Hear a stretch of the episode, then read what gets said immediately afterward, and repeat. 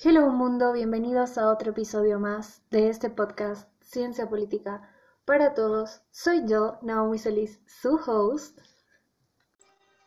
Y el invitado de hoy es ingeniero comercial, es tu vecino, es mi vecino. Él es padre, esposo, hijo, amigo y ahora candidato a diputado por Creemos. Bienvenido, Marcel Portocarrero, a Ciencia Política para Todos.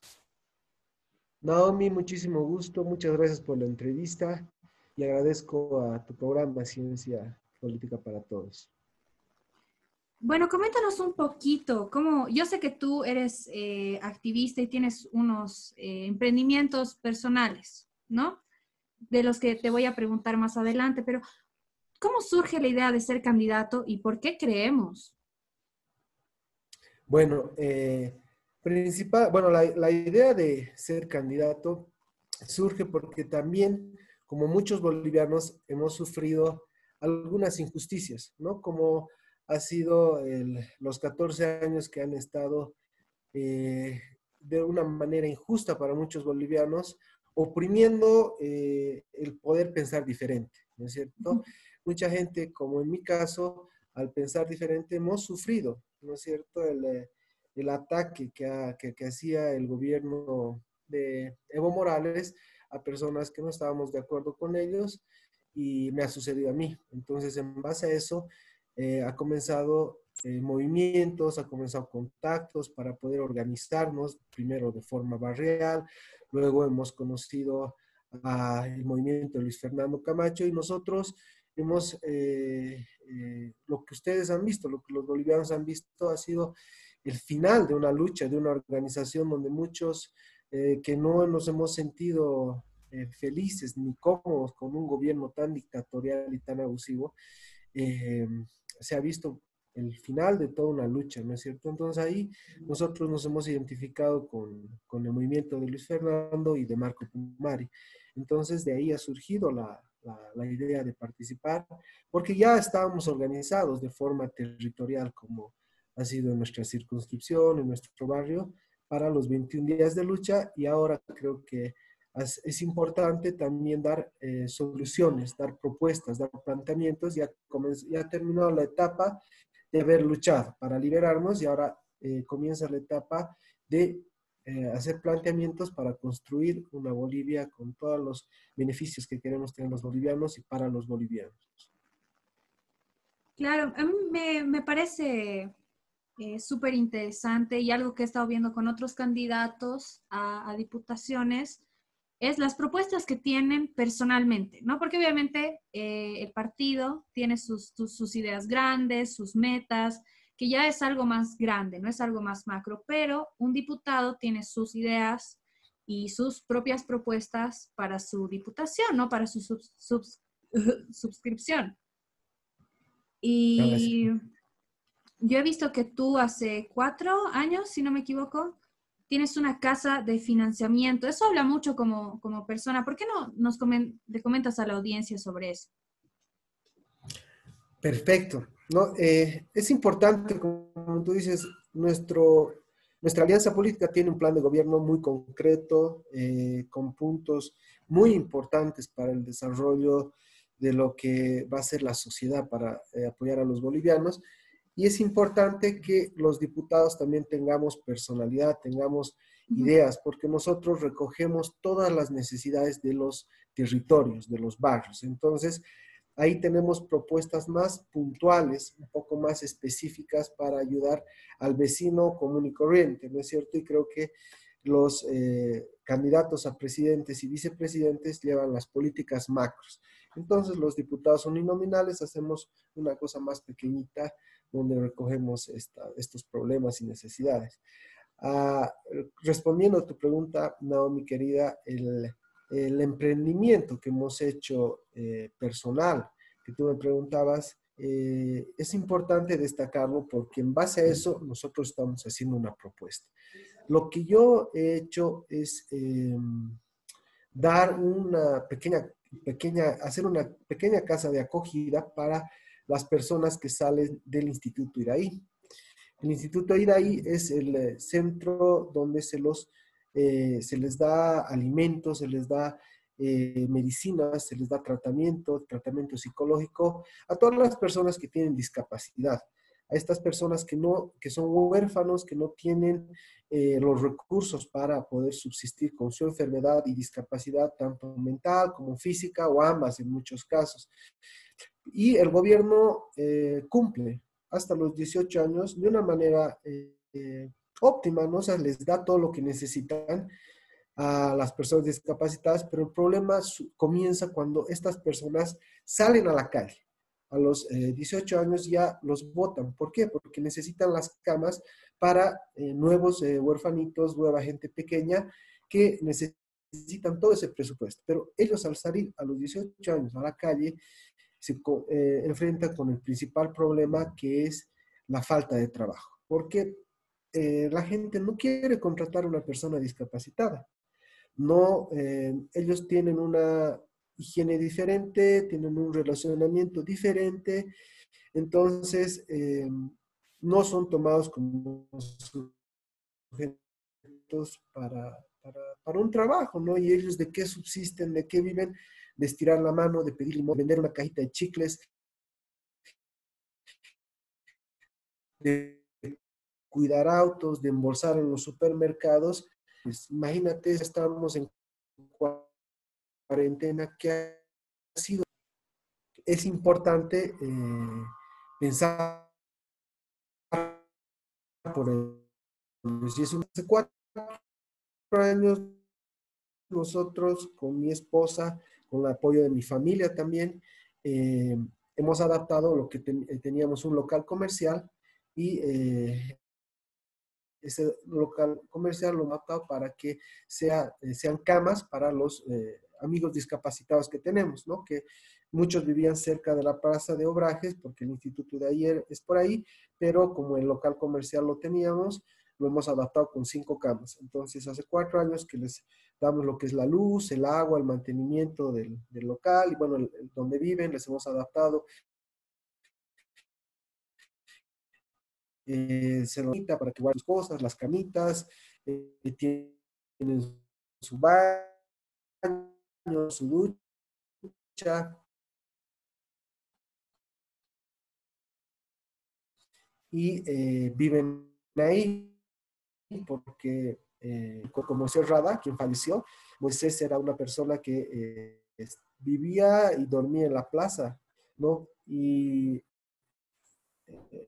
era pues te partía el corazón porque lo veías con una bolsa de nylon tapándose de la lluvia y lo veías durmiendo ahí.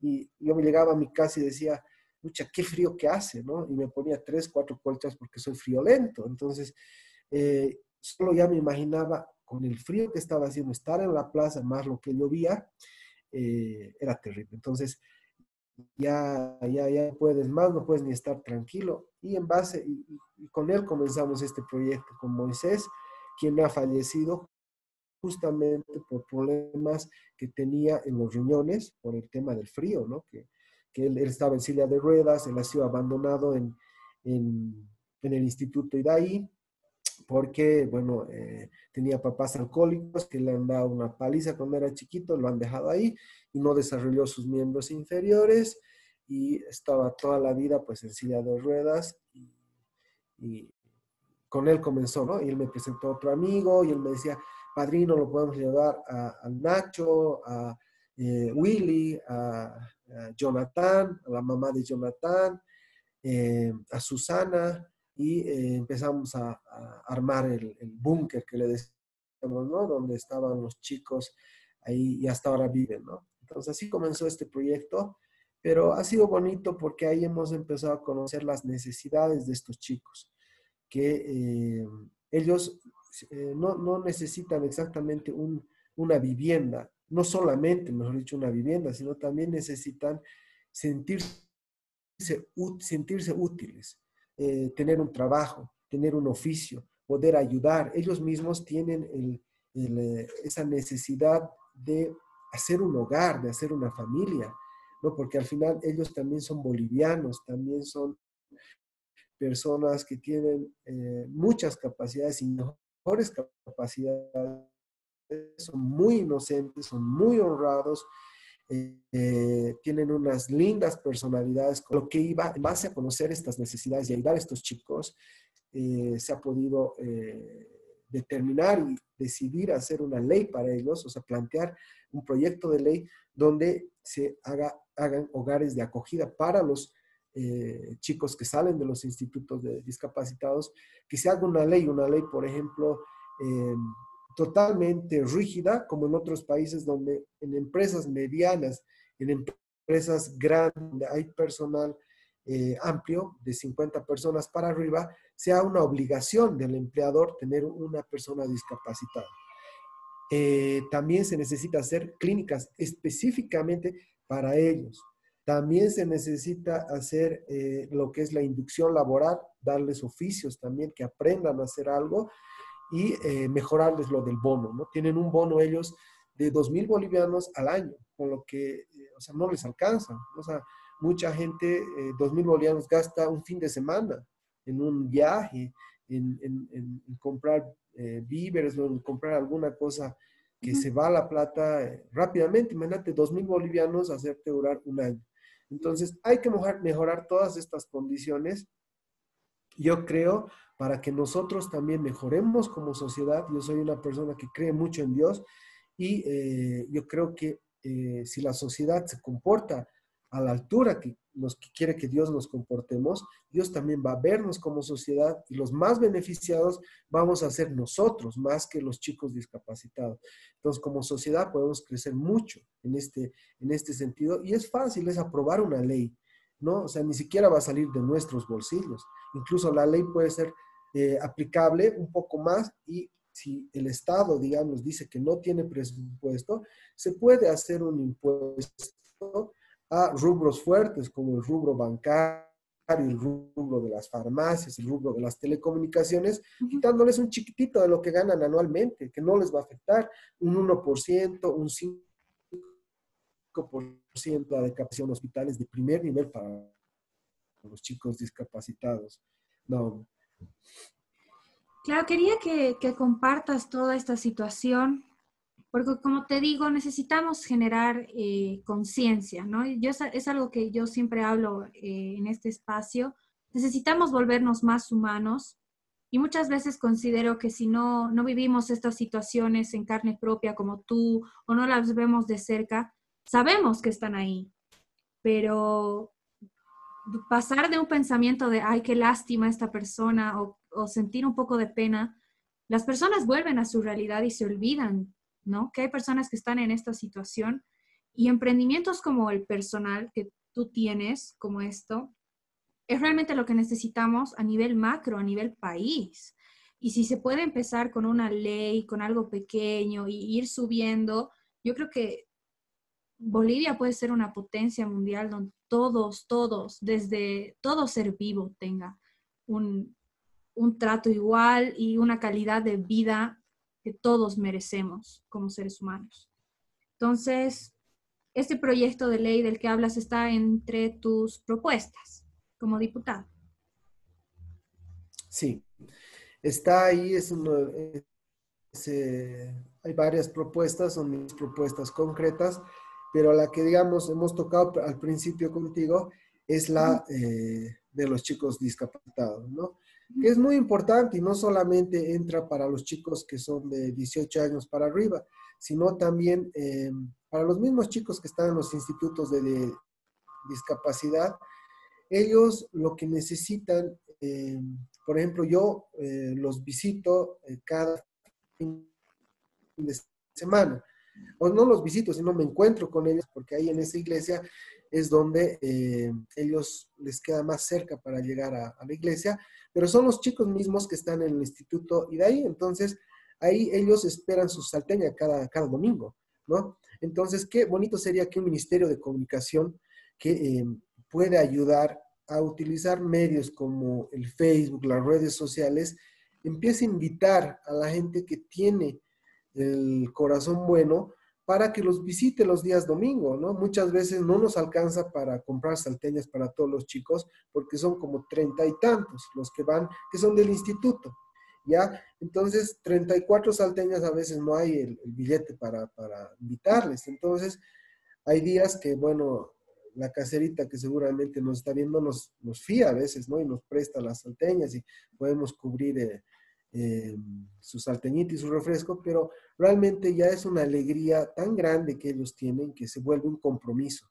Entonces yo digo, hay mucha gente que le gusta ayudar, ¿no? Porque eh, es una satisfacción que, que, bueno, no tiene precio el sentir, pucha, y ver una, una carita feliz de los chicos, ¿no? Porque ya te solamente ponte, imagínate la, la escena, ¿no? un chiquito discapacitado que está en su sillita de ruedas, que está yendo a misa todavía y eh, al salir que, que, le des una salteña, que creo que es lo que más le motiva el día domingo, es muy bonito. Entonces, es importante que ese sentimiento también lo tengan otras personas que les guste ayudar a, la gente discapacitada.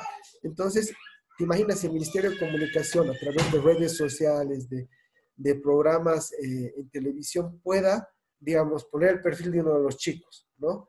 Y decir, bueno, es eh, Susanita, es Susana López, y eh, te va a esperar este domingo, puede ser su, su madrina, su padrino, y realmente ellos te van a pagar con amor, con cariño. Se acuerdan perfectamente eh, de quién eres, qué has hecho, si vas a venir, te esperan cada domingo y eh, también están los que son más mayorcitos, que por ejemplo está la choca, le decimos, la choca que hace sus manillitas trenzadas para la muñeca, ¿no?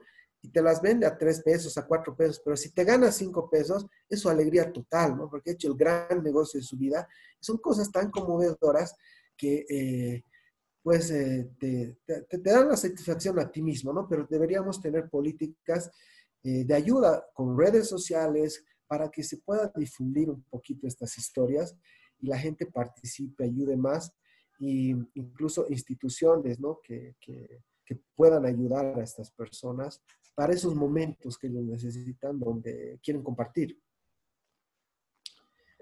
Claro, y, incluso yo digo a las personas que están escuchando esto ahora, el momento en el que lo estén escuchando en su auto, mientras cocinan, de mañana, de tarde o de noche, si esta historia que has compartido o quieren participar ya muy, ahora poniendo de lado que eres candidato y que puedes hacer más cosas también como candidato que si quieren participar, que, te busquen en tu página, eres súper accesible y que, participen, ¿no? Que sepan que tampoco es algo que tenemos que esperar que el Estado lo haga porque tiene que empezar de nosotros. Exacto. Muchas veces, eh, como tú dices, ¿no? Las instituciones del Estado son frías, ¿no? Porque incluso si tú ves a las mismas personas que las cuidan, ellas lo hacen con mucho amor. Yo las conozco a muchas de las personas que cuidan a los chicos del instituto y de ahí de otros institutos, pero llega un momento donde se saturan. Es como cuando eh, algunas mamás cuidan a sus bebés. Hay un momento que muchas están tan saturadas que no lo hacen eh, como lo la tía, digamos, ¿no? Que muchas mil besos y todo. Entonces nosotros podemos llegar a ser esos tíos, ¿no? Porque muchas veces las instituciones llegan a hacerlo, pero ya de una manera bien mecánica, ¿no? Bien, bien... Eh, es lo mismo todos los días, entonces ya no hay ese, ese amor, esa chispa que necesitan los chicos. Entonces, si parte de, de eh, las personas eh, comunes y corrientes, de los vecinos, de, de, personas jóvenes que son las que a veces más, más tiempo tienen para, para ayudar, que vayan, que sean amigos. Eso es importante porque ahí realmente ves a la población, que es lo más fuerte que tiene un Estado, a la población ya involucrada con ese contacto con los chicos, que yo veo que es un sector bien abandonado, porque creo que eh, los chicos, en mi percepción personal, al haber tenido una vida tan dura, al haber tenido eh, ya una discapacidad, al no tener papás muchos, al depender del Estado, porque al depender del Estado es que no tienen pues recursos, creen que la vida es así de dura. O sea, creen que han nacido para sufrir. Has visto, no sé si te pasa, a nosotros, por ejemplo, ahora en esta misma pandemia, em, nos está faltando plata, ya estamos lanzando el grito al cielo, ¿no? Como sector, en redes sociales, en las noticias, estamos manifestando que cómo es posible que ahora no voy a tener para pagar mi teléfono, para pagar mi luz o para pagar mi alquiler. Pero esta gente vive este problema todo el año, no solo todo el año, sino toda la vida, aparte de tener el gran problema que no se puede eh, movilizar como nosotros, porque nosotros tenemos la gran ventaja de tener pies, de tener todos nuestros eh, estar sanitos, ¿no? Y es más, algunos tenemos la ventaja de tener un auto, otras personas de tener un auto de lujo todavía, ¿no? Imagínate cómo viven ellos que tienen que estar todo el día en silla de ruedas, muchos otros con una inmovilidad de mitad del cuerpo, otros con la discapacidad eh, mental, que también es una limitación, que, que, es, que es, difícil llevarla y convivir con eso, pero eh, al final de cuentas, ellos creen que la vida es así. Entonces, el gran problema es que necesitamos nosotros, que podemos utilizar herramientas como las redes sociales, como la organización vecinal, que ahora está haciendo efectos que antes no se hacían, y eh, mostrar estos problemas que tienen ellos y tratar de cambiarlos. O sea, decir, bueno, no va a alcanzar esto de plata y tenemos que generar propuestas o generar incluso una cuenta, ¿no? Una cuenta permanente para las personas particulares que la puedan administrar, no sé, alguna institución bien imparcial o una organización o ellos mismos, ¿no? Buscar una manera transparente donde de 50 centavitos, de 10 centavitos, aunque sea, se vaya donando para este sector que eh, en, mi persona, en mi experiencia personal es un sector que cree que la vida es así de dura, que cree que han nacido para sufrir, que cree que no, o sea, que no conocen que hay instituciones que tienen obligación de, como bolivianos, apoyarlos y ayudarles y hacerles la vida más fácil. Y nosotros como sociedad, de forma particular, hacer un pequeño sacrificio para poderles dar eh, eh, algún aliciente, alguna ayuda. Muchas gracias por compartir todo eso, llamar también a las personas que nos escuchan a la reflexión y para ir cerrando este espacio, eh, ¿qué otras propuestas tienes también como candidato? ¿Qué, qué más puede esperar las, el resto de las personas de ti? Bueno, eh, no, mi querida, para cerrar la parte de los chicos discapacitados, y disculpa que me extienda, ¿no? Pero también es importante la parte de hacer los hospitales para ellos.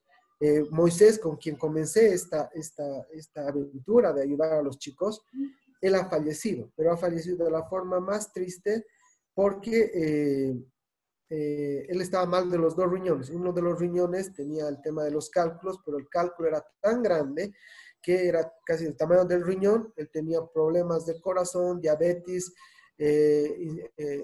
eh, insuficiente, ¿qué es? Em, temas, temas del corazón que hacía peligroso que lo operen a él, entonces solo funcionaba uno de sus riñones. Y un día se pone mal con uno de sus riñones que también tenía piedritas, cálculos, y lo llevan al hospital de clínicas. Entonces, en el hospital de clínicas, él no lleva el carnet de identidad. Y al no llevar el carnet de identidad, lo han tenido nueve horas en eh, lo que es emergencias. No lo ingresaban a terapia intensiva ni tampoco llamaban al urólogo. El momento, después de nueve horas, y gracias a muchas personas que ya estaban ahí hasta preocupadas, y un canal de televisión que nos ayudó también, recién lo ingresaron a terapia intensiva, pero él falleció a las cuatro horas. ¿Por qué? Porque le pusieron ya el dolor era tan fuerte y él mismo estaba medio inconsciente, estaba eh, tan adolorido que la medicina que le pusieron era muy fuerte. Y él murió, murió delante de nosotros y fue terrible. Y ahí surgió la impotencia de no tener a quién reclamar, a dónde acudir, porque hicimos el reclamo ahí adentro del hospital de clínicas y nos dijeron, bueno, el primer error, que sin carnet no se puede atender. El segundo error, el tema de que había también prioridad de, eh, había niños, había embarazadas, etcétera, donde nos dijeron había también prioridades como los discapacitados. Entonces ahí hemos dicho, es necesario tener una clínica exclusivamente para la gente discapacitada, que sepa cómo tratarlos, que tenga el tiempo para tratarlos de diferente forma, etcétera, ¿no? Entonces, es importante también tener un lugar exclusivo de salud para los discapacitados. Eso era, quería Naomi, para eh, eh, cerrar el tema de los discapacitados. Y dentro de las otras propuestas que eh, tengo para mi circunscripción, que es la circunscripción 6, es eh, una de las propuestas personales e importantes, digamos, que hemos visto y porque esto se ha trabajado con jóvenes. Y los jóvenes, ¿qué es lo que más quieren? Quieren, eh, aunque no creas, tener megas en su celular, tener esta interconexión permanente que sea de fácil acceso y yo creo que a ti que tú estás en este mundo de las redes y el mundo tecnológico, te va a encantar. Es tener, poder tener megas gratuitos ya durante tres horas al día. Esto es posible a través de una ley, claro, a través de una ley que la podemos hacer eh, con un puesto que podemos hacer e imponer a rubros fuertes, como el rubro bancario, como el rubro de las farmacias, como el rubro eh, de las telecomunicaciones. Son rubros que son estables y ganan mucha plata, miles de millones al año. Entonces, hacer un pequeño impuesto a ellos va a poder generar el tener la sostenibilidad para poder tener los megas gratuitos. Y tener una herramienta que, como tú sabes, crea Naomi, las generaciones que están viniendo ya tienen pues el celular pegado a la mano, o sea, ya no van a bibliotecas, están 24 horas, si pueden 24 horas conectadas viendo qué pasa, pero esto es una importante herramienta que se la puede utilizar para eh, el, el fin común, para la sociedad, porque la sociedad va a tener acceso a información, a cultura, a poder promocionar tu negocio, a poder tener cámaras de seguridad eh, que puedan ver qué está pasando con los niños, con los abuelitos. Eh, hay en lugares de Europa donde uno pone la cámara y apunta a la, a la casa del vecino y el vecino apunta a tu casa.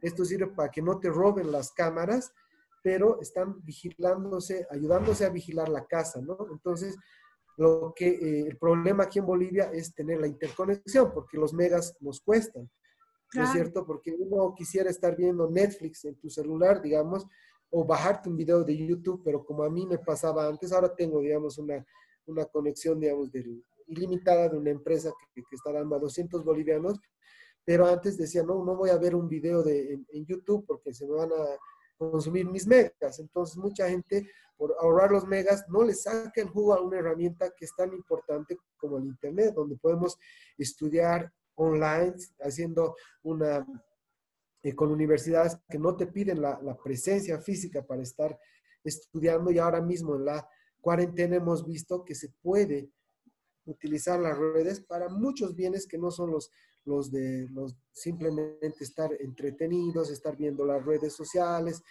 pero se puede aprender, se puede hacer video, eh, ¿qué es? Eh, teletrabajo, se puede hacer, eh, has visto como tú en este momento estás haciendo una entrevista, esto es algo profesional, o sea, estás mostrando eh, eh, propuestas, estás mostrando a candidatos que pueden definir eh, el futuro a través de sus propuestas de nuestro país. O sea, estás haciendo algo que no, no se hacía antes, ¿no es cierto? Que era simplemente el tema de ocio, pero con estas herramientas podemos eh, eh, mejorar lo que es la vida social, pero que vamos a tener los megas, megas gratuitos que podemos tener durante tres horas al día. Esa es una de las propuestas. Otra propuesta que, que la comento, querida Naomi, que es importante, surge el tema del trabajo. Mucha gente en mi circunscripción se queja de que no hay trabajo. Entonces, ¿por qué no hay trabajo? Y esto es importante denunciarlo, esto es importante observarlo en, programas como el tuyo, porque es necesario cambiarlo. Es necesario desmonopolizar lo que son, eh, lo que es la política en Bolivia. Tú sabes que hay políticos, viejos políticos que están desde la época del MNR, del ADN. Se han vuelto masistas y de masistas ahora están con el actual gobierno. ¿Por qué? Porque están cuidando sus roscas, están cuidando eh, eh, toda la gente que han acomodado en varios puestos importantes. Es por eso que nosotros, la clase media de mi circunscripción y de otras circunscripciones, la clase media, ¿qué es lo que queremos? Queremos un buen trabajo donde podamos tener nuestra casa propia, un buen autito, eh, poder tener dinero hasta para las vacaciones. Y esto, y para esto nosotros invertimos en nuestra educación, vamos a la universidad, trabajamos, pero ¿para qué? Para poder acceder a buenos puestos. Pero lamentablemente en Bolivia los buenos puestos ya tienen nombre y apellido, que son de los viejos políticos que tienen el monopolio del viejo sistema político. Este viejo sistema político es importante observarlo y denunciarlo para que salga. Y la manera de que salga es hacer planteamientos como el de que los diputados, presidentes, senadores y todos los electos estén un solo periodo. ¿Para qué? Para que eh, después de haber cumplido con su, con su misión con el Estado, con, con, Bolivia, puedan descansar y dar oportunidad a nuevos líderes territoriales, a nueva gente que quiera eh, hacer política. Entonces, con esto podemos hacer un recambio y el recambio también en las instituciones para que pueda entrar nueva gente, para que pueda entrar gente a administrar lo que es el futuro de nuestro país. Además, también es importante eh, copiar una de las ideas que, tiene, que, se está haciendo en México, por ejemplo, que por ejemplo los diputados uninominales, como en mi caso, no necesiten de un partido político para presentarse. Con el 1% de firmas de su barrio puedan presentarse de forma individual. Eh, también es importante que todos los cargos electivos, como senadores, diputados plurinominales, concejales municipales, asambleístas departamentales, sean elegidos por territorio, por votación. Porque eso, qué, ¿de qué beneficio tiene? Que el vecino conozca a su vecino, sepa quién está yendo a candidatear, ¿no es cierto? Porque hay incluso vecinos que no viven en sus zonas, que no comparten con, su circunscripción, que máximo conocen a dos o tres personas que, de su edificio, de su calle. Pero el candidato tiene que conocer pues a todos los territorios que va a representar y a todas sus necesidades. Entonces, en mi página está la propuesta, también en el plan de Creemos está esta propuesta del monopolio político, que es importante eh, cambiarlo y en mis, en mis páginas de Facebook está eh, las propuestas que te he comentado, querida Naomi. Y bueno, eh, hay más, ¿no? Pero eh, por el tiempo yo creo que son las más importantes. Súper, y invitar a las personas a que reflexionen también las propuestas que acabas de dar, si tienen preguntas, que te las hagan, claro, con toda la confianza del mundo. Y este tema de los megas me parece increíble y recién con lo que hemos vivido, en esas noches oscuras eh, de noviembre del año pasado, nos hemos dado cuenta que si no tuviéramos internet, estaríamos perdidos. Porque realmente en ese momento no había televisión, no había radio, no había podcast, no había nada que te avise qué estaba pasando. Era tu WhatsApp y el WhatsApp de tus vecinos, los grupos de, los bloques. Yo que vivo en un edificio, eh, que un vecino decía, me pasó esto, el que vive de aquí a dos cuadras, miren lo que está pasando. Entonces, realmente enfocar también en, la tecnología y en ampliar esto de, mantenernos más conectados, me parece una propuesta brillante, te felicito mucho. Gracias, querida Naomi. Y precisamente a lo que tú dices, ¿no? La idea comenzó eh, por el agradecimiento a la gente que ha luchado, que han sido los jóvenes, ¿no? Y la tarjeta se va, se va a llamar, bueno, si es que hay el consenso, tarjeta 21 DDL, ¿no? Es la tarjeta 21 DDL que significa 21 días de lucha. Y esta tarjeta, a través de una aplicación, tú vas a poder rasparla, pones tu código como cualquier tarjeta de, crédito, de crédito de celular y cargas tus megas de tus tres horas diarias para tenerlas eh, en tu teléfono a través de una aplicación, ¿no? Entonces, es un agradecimiento para eh, esta lucha que ha sido de los jóvenes, ¿no? Entonces, de ahí a partir, porque increíblemente los chicos dicen, preferimos estar sin comer, hasta sin pasaje, pero estar conectados, porque si no, no, es todo aburrido. Entonces, de ahí ha comenzado, ¿no? El agradecimiento y, y ha, contagiado a que todas las personas habíamos estado conectadas, todas las personas necesitamos, ya somos dependientes de esta tecnología. E imagínate lo que viene con las nuevas generaciones. Yo tengo mi pequeñita eh, que tiene dos años, ¿no? Que va a cumplir dos años, y eh, ya me imagino cuando ella tenga 20, si, si, la veo y está todavía, pues estoy aquí, eh, la voy a ver y me imagino cómo va a ser la tecnología en ese momento. Entonces yo creo que es importante anticiparnos y más bien reforzar lo que es esta tecnología y, para que las nuevas generaciones también tengan un Internet depurado, donde se pueda denunciar páginas que son eh, las páginas que son dañinas, las pornos, las, las páginas de trata y tráfico, o sea, los ganchos de trata, y tráfico, los accesos a drogas, a armas y todo eso, que se vayan denunciando, incluso que se cree una autoridad de contenidos de redes eh, sociales, de internet, que vayan depurando, vayan sacando todo esto y se puede, ¿no? Hay las tecnologías para, para hacerlo como en las oficinas, ¿no? Te restringen eh, eh, páginas de Facebook, etcétera, durante los horarios de trabajo, pero son herramientas, o sea, que son necesarias estar en red en, muchos, en muchas oficinas, casi todas las oficinas, ¿no? Entonces, el boliviano podría empezar a depurar también esto y aprender a vivir y mejorar con la tecnología, quería Súper, muchísimas gracias. Como te, comentaba antes de, de empezar esta entrevista, Pronto me gustaría volver a, invitarte para hablar de, la evolución de tus propuestas y de propuestas ya más firmes, no solamente tuyas, sino también de tu partido cuando ya reanudemos campañas. Muchas gracias, Noami, por la, por la entrevista y muy feliz de haber pues tenido esta entrevista que es muy novedosa, ¿no? Poderla tener en, por este medio a través de, de todo lo que son estas herramientas y muchísimas gracias, Noami. Felicidades a tu programa. He estado viendo todo tu podcast. Está muy bueno y muchas gracias. Las gracias a ti y te esperamos. Gracias. Como ya lo he dicho antes, la finalidad de estas invitaciones es llamarte a reflexionar y a escuchar también diferentes puntos de vista. Espero hayas disfrutado de esta conversación y de nuestro invitado de hoy. Te mando mucho amor. Hasta la próxima.